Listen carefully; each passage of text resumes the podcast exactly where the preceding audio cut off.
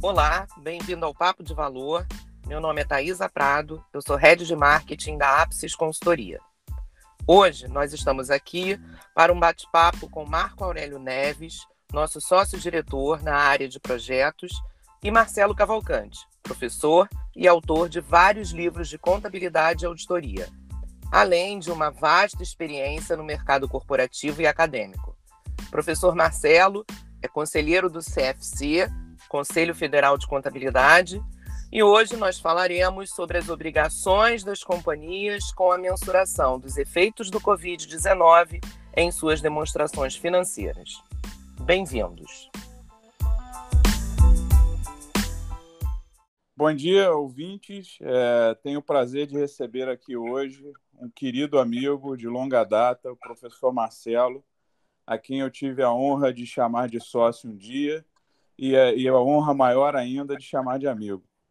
Professor Marcelo, é, vamos falar um pouco hoje dos, dos cenários de pandemias, incertezas ocasionadas pelo isolamento, né, por conta das orientações das autoridades sanitárias e aquele os impactos que eles podem causar e as demandas e as complexidades ocasionadas aí pelas regras da CVM, falar um pouco do ofício circular é, da CVM, da SNC-SP, né, do número 2 de 2020, onde solicita que as companhias foquem seus esforços no mapeamento dos impactos financeiros, destacando as seguintes áreas: recuperabilidade de ativos, mensuração de valor justo, provisões e contingências ativas e passivas, reconhecimento de receita e provisão para perda esperada. Eu vou começar aqui perguntando, na sua visão, qual a diferença entre o tratamento desses aspectos nas demonstrações financeiras anuais de 2019 é, e para as ITRs de 2020, observando os requerimentos do CPC 24, principalmente também o, o, critério e o cuidado para as ITRs de junho e setembro de 2020. É, bom dia, é, Marco, meu amigo Marco Aurélio Neves, bom dia para todos. É, esse CPC 24, ele trata de eventos subsequentes. Então, o evento subsequente é um evento que ocorre entre a data do balanço, no caso seria 31 de dezembro de 2019, e a data de publicação das demonstrações financeiras, tá certo? Então, o que a empresa tem que fazer? Quando ocorre um evento relevante nesse período, ela tem que verificar se esse evento requer ajuste nas demonstrações financeiras de 31 de dezembro de 2019 ou divulgação em nota explicativa, ok? Em nota explicativa. O, o mercado ele tem entendido que o, o, o, o Covid-19 é um evento de 2020. Logo, nas demonstrações financeiras de 31 de dezembro de 2019, a empresa tem que dar ampla divulgação do evento, tá certo? É, se possível, quantificando eventuais efeitos. Nas demonstrações financeiras é, intermediárias, quer dizer, nas trimestrais, 31 de março, 30 de junho e 30 de setembro, a empresa, além de dar a divulgação, a empresa tem que calcular esses efeitos e proceder os registros é, na escrituração mercantil. Ok? Tá certo, professor. Perfeito. É, com relação aos principais é, itens que a gente mencionou acima anteriormente, eu vou colocar por tópicos aqui as perguntas é, seria interessante a gente entender qual a sua visão das complexidades e os principais pontos de, de atenção que poderão afetar as demonstrações financeiras das companhias e principalmente as ITRs futuras aí, onde já não vai haver mais aquele questionamento de um evento subsequente, mas sim, muito possivelmente, o evento já vai estar materializado. Então, eu começo aqui falando principalmente do CPC 26 e CPC 24, no tocante a, a, eventuais riscos de continuidade das operações. Quais são as suas observações nesse item? É, acho que a empresa ela tem que fazer um, uma, uma, projeção né, é, do, do, seu fluxo de caixa para os próximos 12 meses, ok? Para verificar qual, eventual risco de continuidade, porque muitas empresas é, podem ser afetadas em função de, de, de redução é, de receita relacionado com, com o Covid-19. Então, eu acho que. E também é, é, é, verificar os riscos, os riscos envolvendo os negócios. Evidentemente que isso é aplicável para alguns tipos de negócio. Nós sabemos que o ramo de turismo, o ramo de, por exemplo, de, de, de aviação, tá certo? o ramo de petróleo, tá certo? E outros negócios, tá certo? É, podem ser substancialmente afetados e, consequentemente, as demonstrações financeiras podem, a empresa pode não ter continuidade e as demonstrações financeiras teriam que ser elaboradas em outra base que não a continuidade dos negócios. É bom também não nos esquecermos dos covenants, né, professor? Porque determinadas companhias têm contratos de empréstimo com índices financeiros de atingimento e certamente esses índices podem vir prejudicados no período e há necessidade da renegociação antecipada de um waiver com os bancos, caso não tenha previsão de evento de força maior no contrato, né? Perfeito, perfeito, perfeito. O, e, e, e, com relação ao teste de impairment, teste de impairment de ativos tangíveis e intangíveis, quais são os cuidados específicos que tem que ter lá nas projeções? Como, por exemplo, taxa de desconto, premissas de, de, de, de crescimento que anteriormente eram observáveis e agora a gente tem toda essa incerteza. É, o ponto é o seguinte: o, o, o teste de impairment está previsto nas, na, no, na nossa regra contábil, é, no CPC 01, e sempre que, sempre que é, houver é, uma, uma, evidência de impairment, que o ativo poderia estar deteriorado, a empresa teria que fazer o teste de impairment. Para os casos de ativos, ativos que não são depreciados ou amortizados, o, o teste de impairment tem que ser em base anual. No caso específico do Covid, a gente vê que houve uma, uma redução é, do fluxo de caixa da empresa e, consequentemente, isso é uma, é uma do fluxo de entrada de recursos, né? É, em função da redução da receita. Então, é, é uma evidência de impairment. Então, a empresa teria que, que tentar tem fazer o impairment e, geralmente, no caso, por exemplo, de, de imobilizados, intangíveis, se trabalha com valor em uso, tá certo? Porque são bens já, já estão usados. Então, você teria que é, fazer uma projeção do fluxo de caixa daquele ativo, tá certo?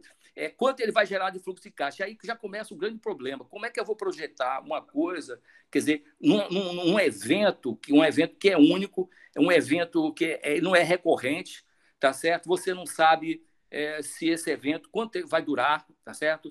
Você não sabe se ele vai ter várias fases, você não sabe se vai ter remédio ou se vai ter uma vacina, etc. Então, cria uma, uma grande dificuldade em, em, na, na entidade para ela fazer essas projeções de fluxo de caixa futuro daquele ativo, tá certo? Para depois ela poder verificar o teste interno. Então, é, é muito importante que, no caso, somente o teste interno, que a empresa se assessore com, com a consultoria especializada. ok? Entendido. E, e, com, vamos, vamos manter ainda aqui no campo de, de alguns ativos e dúvidas que, que, que sempre é, é, norteiam algumas, algumas observações. É, no que tange aos estoques e, e eventuais desvalorizações e deteriorações, quais são as suas observações? O, o, estoque, no caso, a empresa, a empresa tem que tomar cuidado se tem um problema de markdown, tá certo? Se, o, se ela vai conseguir recuperar, realizar aquele custo que está no estoque. Nós sabemos que em alguns tipos é, de estoque, tá certo? É, a demanda caiu, quer dizer, a demanda caiu muito e, consequentemente, o preço também caiu muito. Então, se a empresa notar, fazer o teste markdown e verificar que é, é, aquele custo não será recuperável, ela teria que fazer provisão para o estoque. Quer dizer, é um item que tem que tomar muita atenção. Tá bom. Agora, a gente talvez mude um pouquinho aqui o, o rumo da, da conversa para falar um pouco agora de ativos e passivos financeiros. Eu queria ver as suas observações iniciais acerca dessa combinação do CPC 48 e CPC 46 para mensuração de valor justo desses ativos e passivos. É, o, o CPC 48, ou IFS 9, ele estabelece que certos, principalmente certos ativos financeiros para o ambiente brasileiro, é, devem ser avaliados ao valor justo, ok? E existe esse impacto é, é, no, valor, no cálculo do valor justo. Por que o impacto? Imagina o seguinte, que a empresa faça uma, uma aplicação numa, numa debenture, ok? E essa aplicação seja avaliada ao valor justo. Observa que a debenture é um instrumento de dívida, tá certo? Representa uma dívida pelo, parte, pela parte do emissor. Evidentemente que quando você vai fazer o cálculo do valor justo, você tem que considerar a taxa de juros atual do emissor para ela captar, ok? Com, com o Covid-19, é, aumentou o risco tá certo? Com isso, há uma alteração para mais na taxa de juros e há reflexos é, é, é, no cálculo do valor justo dos ativos financeiros. Então, isso é um ponto extremamente importante e é, e é relevante que, que, a entidade ela tenha assessoria de uma, de, uma, de uma consultoria especializada nesse assunto. E, é interessante também que traz alguns desafios também naqueles cenários que o senhor conhece bem de divulgação, né, requeridos, por exemplo, para a CVM de cenário provável, cenário agravado com 25%, 50%, né, porque ele vai ser afetado aquela divulgação, por exemplo, uma, um instrumento que está com custo amortizado, divulgar o valor justo dele. Né? É, exatamente. Isso aí também tem os aspectos, além dos aspectos de, de do cálculo e registro na escrituração mercantil, também tem os aspectos das, das divulgações necessárias que são exigidas. Ótimo. Vamos, vamos falar um pouquinho agora de, de contingências e, e, o CPC 25, mas mais especificamente eu gostaria que o senhor falasse acerca dos contratos onerosos e algumas das demandas que lá no passado esse assunto volta um pouco e, e os, nem todos os profissionais viveram isso no passado, mas aqueles planos de desligamento de funcionários. Como é que contratos onerosos e esses planos podem sofrer é, consequências aí nessa jornada? É, o, o, contrato oneroso está dentro do escopo do CPC 25, é quando é, o fluxo de caixa do contrato, tá certo? Ele, ele passa a ser negativo, quer dizer, a empresa tem um contrato que ela tem que cumprir e o fluxo de caixa pode ser negativo. Então, isso é, um, é, um, é uma situação que pode ocorrer é, com frequência agora em, em, muitas entidades, tá certo? E nesse caso a empresa teria que, que é, teria que construir uma provisão para a perda do contrato. Existe também é, uma outra situação que é a situação é, onde as empresas estão demitindo muita gente, tá certo? Também existe pode existir problemas de contingências trabalhistas que tem que ser que devem ser provisionadas dentro daqueles critérios de remoto, possível e provável. Existe também o, o, uma outra situação que são empresas que estão tá, fazendo plano de desligamentos, tá certo? Incentivados. Então, nesse caso, é, esse CPC 25 ele estabelece certas regras é, para a empresa registrar o plano. Não basta a empresa só ter um plano, não basta só o plano ser discutido na, dire, na diretoria. Esse plano ele tem que ser divulgado, tá certo? Para que é, crie expectativa na, nos funcionários que eles podem aderir ao plano. E, e tem que ter o plano, tem toda uma certa. O CPC 25 faz uma série de exigências com relação ao plano, tem que ser um plano, tem que definir qual o ambiente, o, a, os funcionários que, que, que, que, estariam dentro do plano, teria que quantificar esses, esses valores, quer dizer, a probabilidade das pessoas que, que vão é, aderir ao plano, etc., e a empresa, a, a partir daí, faria o registro é, na escrituração mercantil.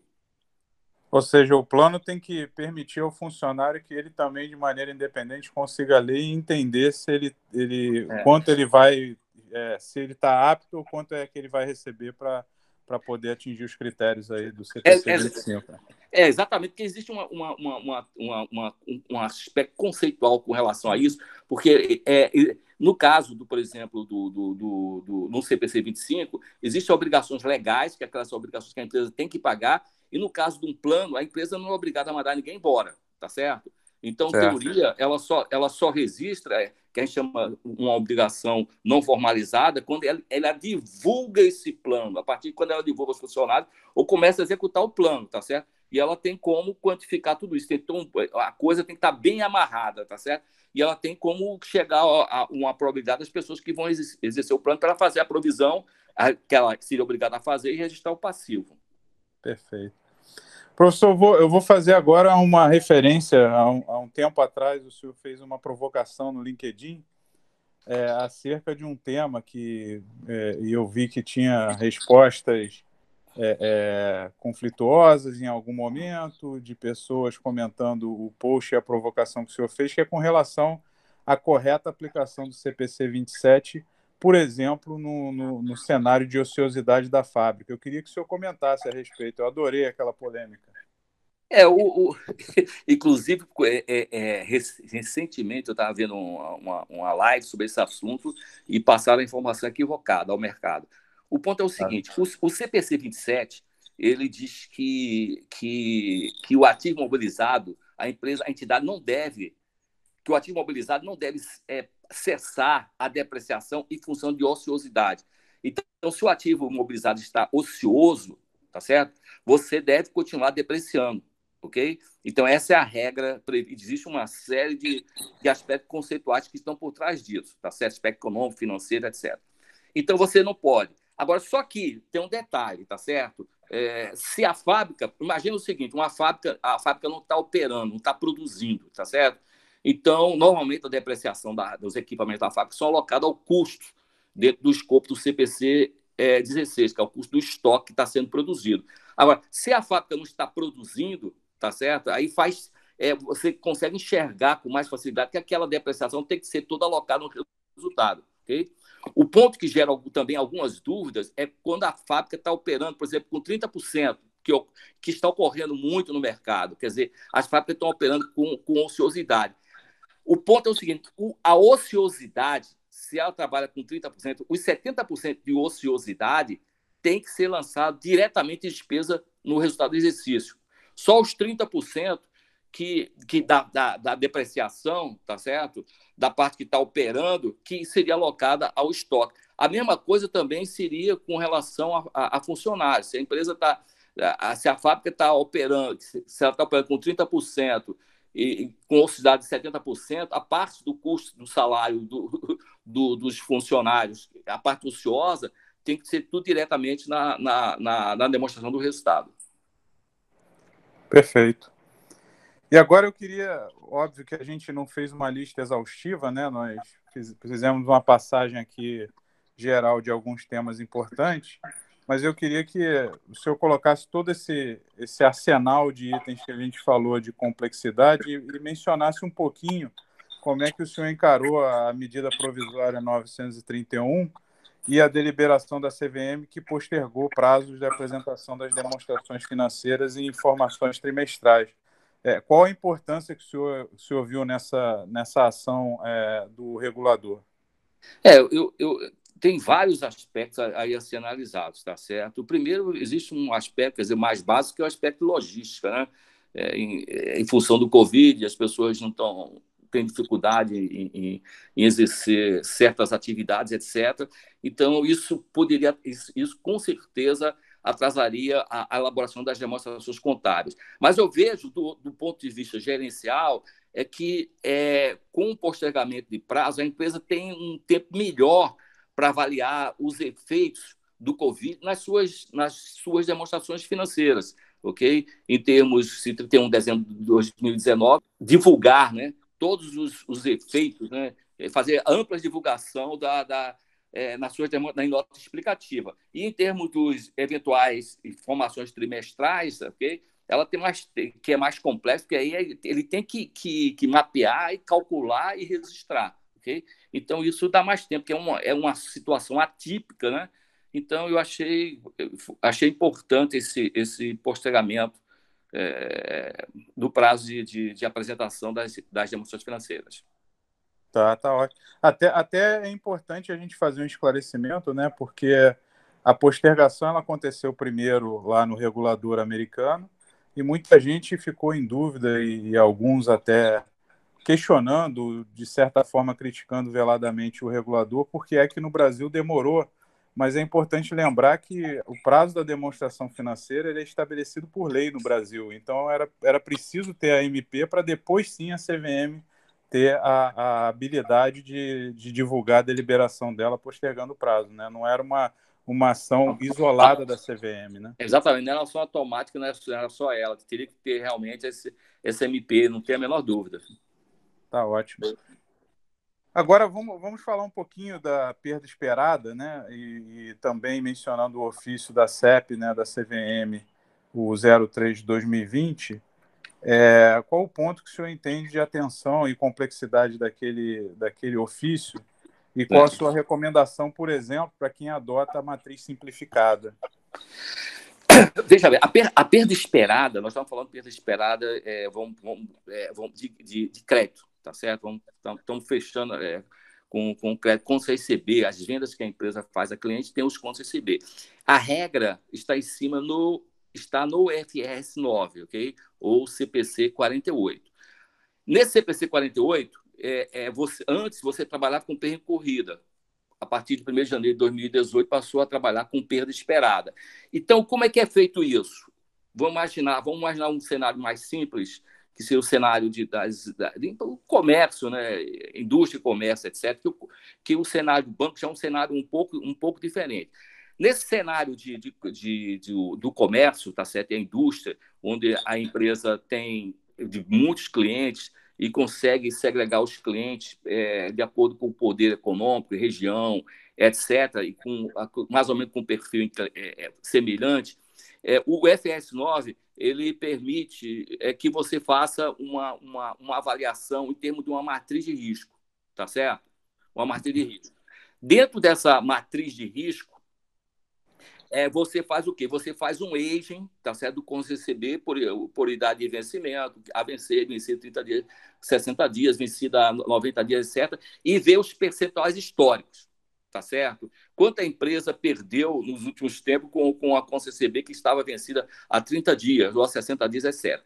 Evidentemente, com, com, com o Covid, tá certo? Com o Covid, aumentou o risco de crédito. Então, esses percentuais históricos, eles teriam que ser é, ajustados para refletir a situação atual e a, e a, situação que vai ocorrer mais na frente. Quer dizer, quando a empresa vir a receber esses, esses contos a receber, provavelmente ela vai ter perda de crédito. Então, ela já teria que antecipar, quer dizer, registrar essas perdas de, de imediato. Quer dizer, é, aí exige, vai exigir um certo grau de julgamento.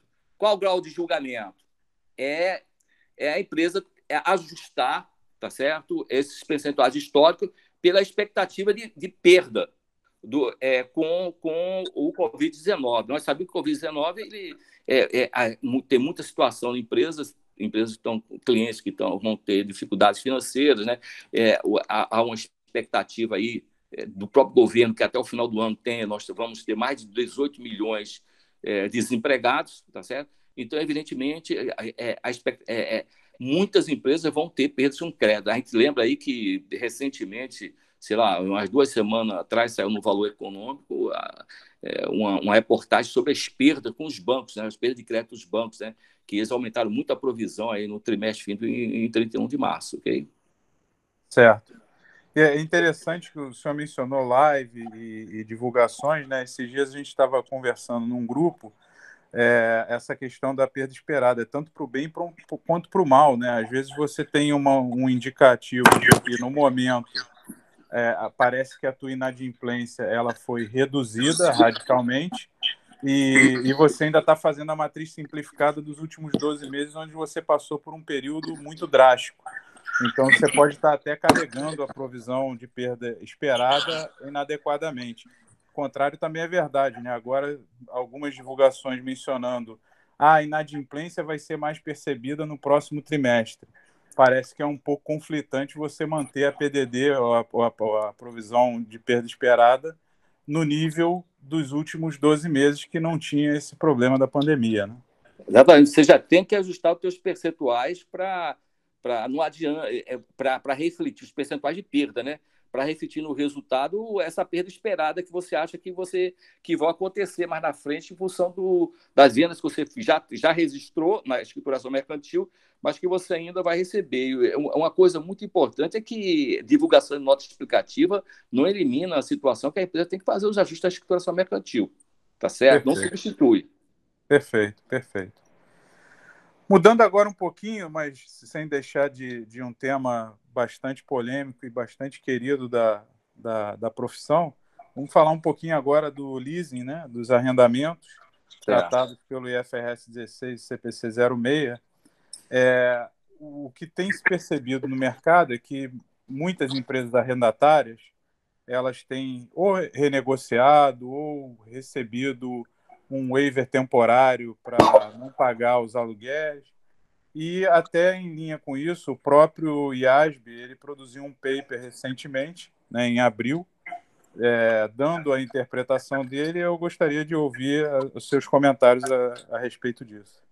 É, o, o, o IASB, na realidade, diz o seguinte: é, esse, esse, essas, essas negociações é, pontuais, tá certo?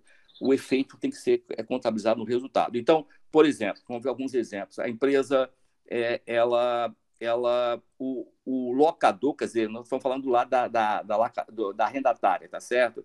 A arrendatária, ela, ela obteve um desconto. O aluguel era mil, tá certo? Ela obteve um desconto de 200 durante três meses, é, três meses do aluguel. Ou ela obteve, por exemplo, um, uma isenção do aluguel durante dois de três meses. Então, esses efeitos, segundo o IASB, isso aí cai dentro do FRS 9, como se fosse um perdão de dívida, né? Porque o passivo está registrado lá, a prestação, né? Então, os efeitos disso é diretamente resultado. Isso é importante, foi muito importante eles fazer esse comunicado, porque existiam muitas dúvidas. Porque no, no, no FRS 16 tem, existem procedimentos específicos, tá certo? Para alteração nos contratos de arrendamento, tá certo? Que você tem que fazer. Por exemplo, vamos imaginar o seguinte, que pode ocorrer na prática agora com o Covid-19. Por exemplo, vamos supor que, que a empresa tem um aluguel de mil reais, tá certo? Mil reais, tudo bem. Então ela chega e, e discute com, com arrendadores, olha, eu quero, locadores, olha, eu quero, eu quero um desconto de 100 reais, tá certo? Dos próximos é, cinco anos desse contrato. Então faz um aditivo ao contrato e reduz. Nesse caso específico, Tá certo? Não é uma coisa pontual, é um, uma coisa que está valendo por todo o contrato. Então a empresa teria que fazer um novo, novo fluxo, tá certo? Financeiro do contrato e descontar pela taxa incremental da data onde houve a modificação. Não é a data do início do contrato, é a data atual, ok? Isso vai gerar um efeito, vai reduzir o, o passivo. E esse efeito, ele manda você ajustar diretamente o direito de uso no ativo, ok? Essa é uma situação. É, existem outras situações, por exemplo, que também podem ocorrer na prática, que não está nesse comunicado do IAS, na realidade está no FR16, é no caso, por exemplo, de, de a empresa chegar por. Ela tem. Ela, ela aluga mil metros quadrados de um, de um, de um aluguel, diz, não, tal, em função do, do Covid-19, nós, nós trabalhamos, o pessoal trabalhando muito, muito no home office, nós achamos, nós não queremos mais mil metros quadrados, nós só queremos 700 metros quadrados. Então, nós queremos negociar o seguinte, nós queremos devolver os 300 metros, só queremos ficar com 700 metros quadrados do, do aluguel do imóvel, tá certo? Tudo bem. Aí, na realidade, é uma redução, que, ele, que o IAR diz, uma redução do escopo do contrato. É como se fosse uma descontinuidade de uma parte do ativo, ok? Então, esses 300 metros, tá certo? Você tem que calcular, baixar o ativo de direito de uso e baixar o passivo também, ok? Baixar o passivo. E esse efeito vai diretamente no resultado do exercício, como se fosse uma baixa de um ativo. Então, é, de acordo com a, a, a situação é, é, do contrato, tá certo? E o que foi negociado?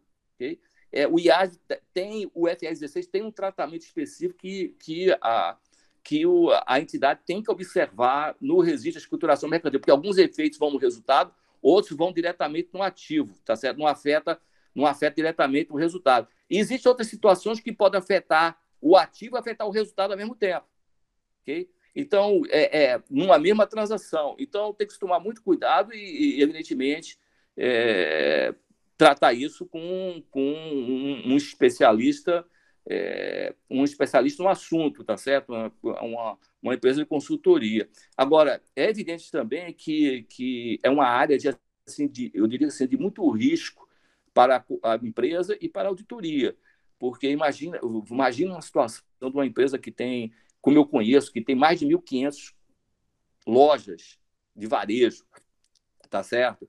e as várias lojas fazendo negociação diferente, tá certo? Uma loja faz negociação de uma forma, ou reduz preço, outros posterga o pagamento, ou de, é, pega, consegue isenção, são feitas diversas negociações. Então, todo esse fluxo de informação ele tem que fluir para a escrituração mercantil, para a contabilidade, para que a contabilidade possa dar um tratamento conforme requerido pelo, pelo IFRS 16. Perfeito, professor. Eu quero pegar o gancho dessa, desses contratos onde o senhor mencionou que ocorre tecnicamente a necessidade de remensuração, para é. que o senhor fale um pouquinho o que, que as empresas que utilizaram a taxa incremental de empréstimo para descontar o fluxo, o que, que elas têm que observar nesse momento e qual o cuidado que elas têm que tomar. É, o, o, o, você falando no caso, só para me entender a pergunta, você está falando no caso da empresa que teve uma taxa incremental inicial e agora ela, ela modificou o contrato, é isso? Exatamente, exatamente. Isso aí ela, ela teria que usar uma nova, uma nova taxa, uma nova taxa incremental. Toda vez que você modifica o contrato, um contrato, isso é uma regra geral do FRS, existem vários, várias discussões conceituais que suportam esse tratamento, mas está escrito lá, toda vez que você muda o contrato, o contrato de arrendamento, quando você vai fazer o fluxo financeiro do contrato, você tem que usar uma taxa, uma nova taxa incremental, a taxa na data da mudança, que foi alterado o contrato, tá certo? Não é a taxa inicial, não, é a taxa na data da mudança. Então tem que tomar esse cuidado. Perfeito. E, e é bom lembrar, né, professor, independente se há concordância total ou não no mercado, é bom lembrar que para as companhias de capital aberto, a CVM é, deliberou sobre isso no ofício de 18 de dezembro lá de 2019, que na visão dela a taxa incremental de empréstimo ela deveria ser sempre nominal, independente do fluxo, né? É, isso é uma decisão da CVM, mas o, o, o meio acadêmico, né? É, é, é, inclusive, eu, eu li uma, um relatório de, de, vários profissionais, né? inclusive da USP, alguns professores, e alguns participam até do próprio CPC, tá certo? Que eles entendem de forma diferente, ok? Porque é. o, a, a, o FR16, tá certo? Ele fala em taxa incremental. Aí alguns dizem, não, a taxa incremental, ela, ela, ela tem ela tem, ela tem é, inflação? Depende. Depende. Por exemplo, se uma empresa for ao mercado é, pegar um empréstimo e esse empréstimo tá certo, que a taxa de é a taxa de captação da empresa. Então, se ela for ao mercado pegar um empréstimo e esse empréstimo é corrigido com, com, com, pelo IGPM, pelo IPCA, evidentemente que a taxa de juros dela, tá certo, que ela vai negociar com o banco, vai ser sem inflação. Tá certo? certo então, a taxa incremental, do ponto de vista econômico financeiro, embora o FRS ele não entra nessa discussão, tá certo? A taxa incremental ela pode ter com, pode ser com ou sem inflação. Se você for é, na regra do CPC 46, o CPC 46 que dá as metodologias de, de você trazer, fazer o fluxo de caixa descontado, ok? Nessa metodologia, ele diz, ele está claramente escrito lá, diz o seguinte: se o fluxo do contrato é sem inflação, a taxa tem que ser sem inflação. Se o fluxo é com inflação, a taxa tem que ser infla com inflação. Ou seja, a taxa, a taxa de juros, tá certo? É, ela tem que ser é, a taxa de desconto, ela tem que ser compatível com o fluxo que você está descontando, tá certo? Então, nesse sentido, dessa forma, ok? É, é, é muito questionável é, é, esse, o posicionamento de você dizer que que você é, vai usar uma taxa nominal com, com, com uma, um fluxo de caixa real, tá certo? Pela, pelo meu entendimento e a minha interpretação, não poderia. É, é até, até a gente, é, como avaliadores que somos, né? É, economicamente, seu projeto fluxo real eu descontaria por uma taxa real, necessariamente mas é, é, é um item que está lá pontuado no ofício da CVM. Certamente algumas companhias e algumas discussões elas foram mais complexas, mas é sempre bom lembrar e, e observar esse, esse caminho, né? Perfeito. Então, é, é, mantendo ainda, falando um pouquinho do, do direito de uso, eu acho que nunca é demais a gente lembrar, né, professor, que esses direitos de uso eles, estão, eles também estão sujeitos ao teste de impairment. Né? Perfeito, perfeito. O, o direito de uso é, um, é, é, é, é como outro ativo, ativo qualquer, um ativo intangível ou um ativo imobilizado, tá certo? Como outro ativo intangível ou imobilizado. Ele está sujeito ao, te, ao teste impermanente, tá certo? Sempre que houver evidências de que uhum. aquele custo daquele ativo pode não ser recuperado, tá certo? E, e, e com Covid-19, pode ser que existem muitas evidências e muitas entidades, tá certo? Que seja necessário testar para impairment. Excelente, professor. Eu queria mais uma vez agradecer imensamente o nosso bate-papo aqui. É sempre um prazer, é sempre um aprendizado ouvi-lo, né? É uma, literalmente uma aula. E eu espero que, que dentro em breve a gente possa ter uma nova oportunidade de bater um papo a respeito de novos desafios e, quem sabe, até numa situação mais tranquila do que essa que a gente está vivendo. Mas, é, de novo, muito, muito, muito obrigado pela sua participação. Obrigado, Marco Aurélio Neves. Um forte abraço, meu amigo. abraço. Tchau, tchau. tchau.